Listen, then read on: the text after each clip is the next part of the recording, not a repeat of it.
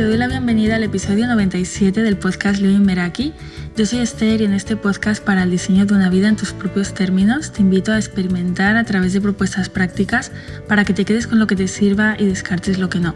Me puedes encontrar en Instagram como lady.meraki y en las notas del episodio encontrarás un enlace para suscribirte a la comunidad Meraki del email donde el último domingo de cada mes envío la Meraki Letter, una carta de tú a tú con contenido práctico, recursos, ideas y herramientas para el diseño de una vida intencional y en tus propios términos. En el episodio de hoy quiero contarte 10 prácticas, hábitos, acciones que ya no hago y que a raíz de no hacerlas esto ha tenido un impacto positivo en mi vida porque a menudo nos centramos en cosas que hacer, hábitos que incorporar, prácticas que implementar, que aplicar, y está bien, pero hay veces que lo que no hacemos marca más la diferencia que lo que sí. Entonces hoy es uno de esos episodios donde menos es más y de hecho creo que va a salir más cortito de lo habitual, veremos. Bueno, lo primero que no hago desde hace ya bastantes años es mirar el móvil nada más despertarme. Esto transformó mis días junto con la rutina de mañana y de hecho para mí va de la mano. Mi mínimo viable es no mirar el móvil hasta que termine mi rutina de mañana, idealmente, pues si pasa más tiempo, mejor dos, tres, cuatro horas. Las únicas excepciones que hago es pues cuando viajo, cuando la dinámica es otra, cuando necesito mirar em, mapas, salir de casa antes, pero en mi rutina, en mi día a día, no lo miro, me centro ahí en mi mañana libre de tecnología y para ello me aseguro de quitar los datos y el wifi cada noche eh, antes de dormir, bueno, un poquito antes, de, justo antes de dormir, sumado al modo no molestar. Yo uso el móvil como despertador, pero no me tienta activar el wifi en absoluto, ni ver correos ni WhatsApps cuando abro los ojos. Es un espacio para mí y sé que el estado que voy a crear en ese momento va a condicionar el resto de mi día.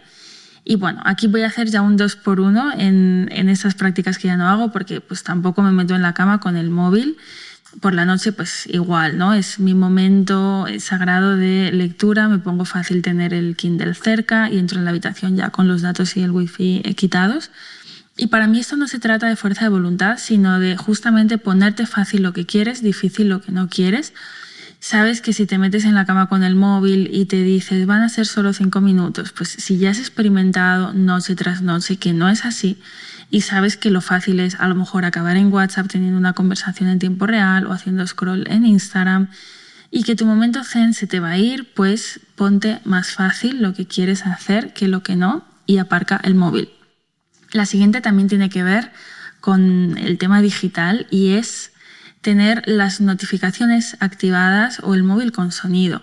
Esto también ha contribuido a mi paz mental, evidentemente. Yo recuerdo aquella época en la que los móviles tenían como luces de colores y se iluminaban cuando te llegaba un mensaje o cualquier notificación. Y viví unos añitos así. Y en el momento en el que intencionalmente decidí quitar todo esto, fue como un antes y un después elegir en qué momentos del día reviso el email, el WhatsApp, las redes. Para mí que el trabajo con el móvil es eh, un pilar eh, del día a día, pues si tuviera todo activado creo que ya, ya estaría en el, en el burnout. Recibo muchos WhatsApps cada día y, y, bueno, pues por eso tener una buena gestión del móvil es clave para mí y lo mismo con las redes. ¿no? Ahora no concibo que cada vez que llega un mensaje o un like o algo entre, eh, la pantalla se ilumine, vea colores, vea notificaciones. La verdad que no lo concibo. La tercera es procrastinar eh, lo que importa y aquí me refiero a eh, cosas importantes. ¿no? no te voy a venir a contar que la procrastinación se erradica por completo de la vida de una porque va mucho con el estado emocional y es más bien un síntoma, ¿no? En, algún momento que otro pues vamos a caer en sus redes. Aquí hablo de eh, procrastinar algo que pesa, ¿no? O sea, posponer la toma de una decisión y alargarla mucho en el tiempo, que, que también es tomarla. Si llevas tiempo por aquí, por este podcast, he contado varias veces que tardé como un año en lanzarlo y esa fue una decisión que procrastiné mucho. Ahora no estaría un año si hay una decisión que me ronda la cabeza, algo que quiero hacer, no procrastino. Ojo, lo que no procrastino es tomar la decisión. ¿no? En el caso del podcast, podría haber tomado la decisión intencional de no hacerlo y dejarme en paz.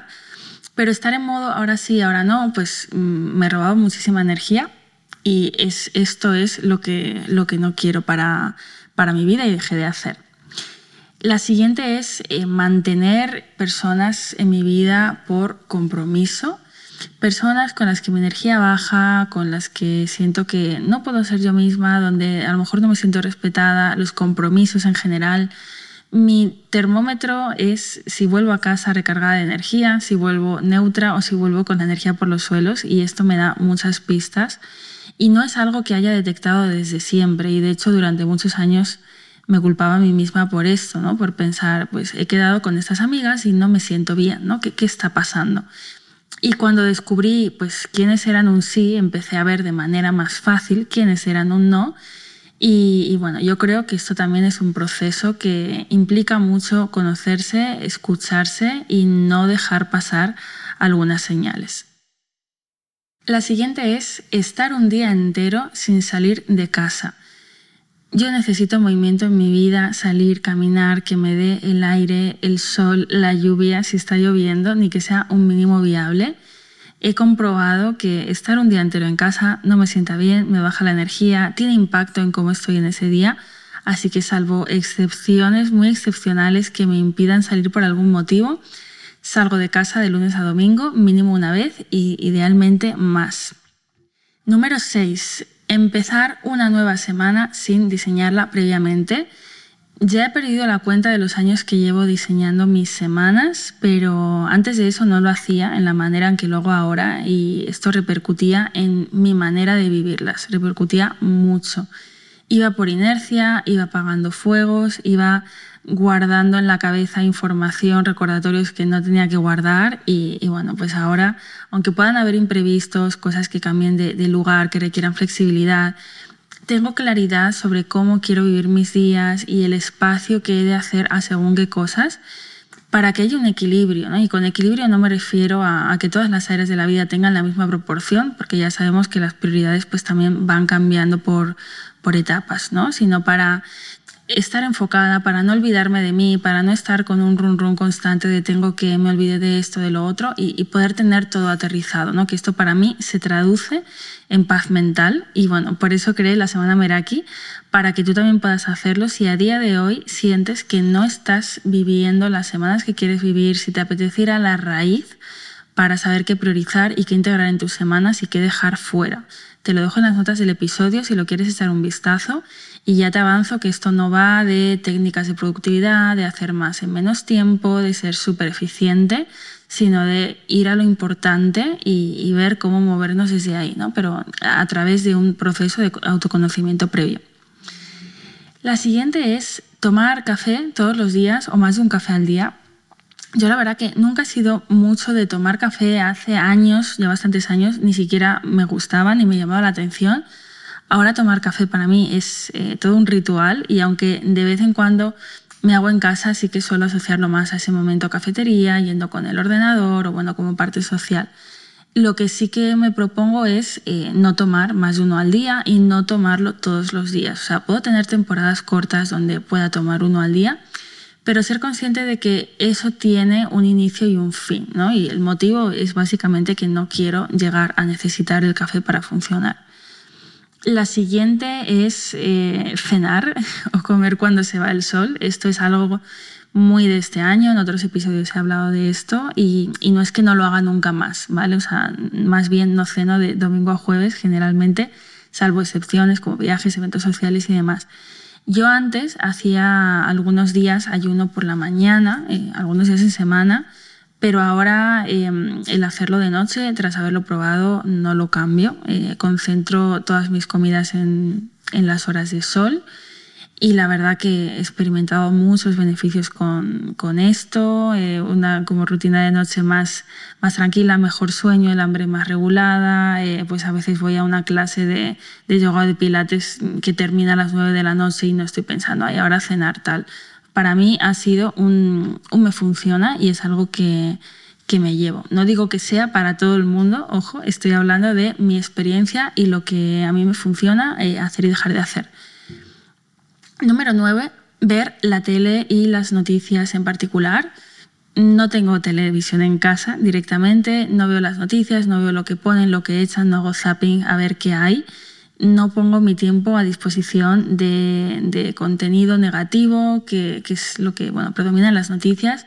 Elijo fuentes de información, las consulto cuando yo quiero, pero el tiempo que invierto en ello es muy reducido. Y a ver, para mí no se trata de vivir en una burbuja, pero tampoco de llenarme de información, de miedo en torno a ciertos temas y, bueno, pues al final el contenido que consumimos es parte de, nuestro entorno y igual que somos la media de las cinco personas con las que más eh, tiempo pasamos, también somos la media de la información que dejamos entrar a nuestra cabeza y, del contenido que, consumimos.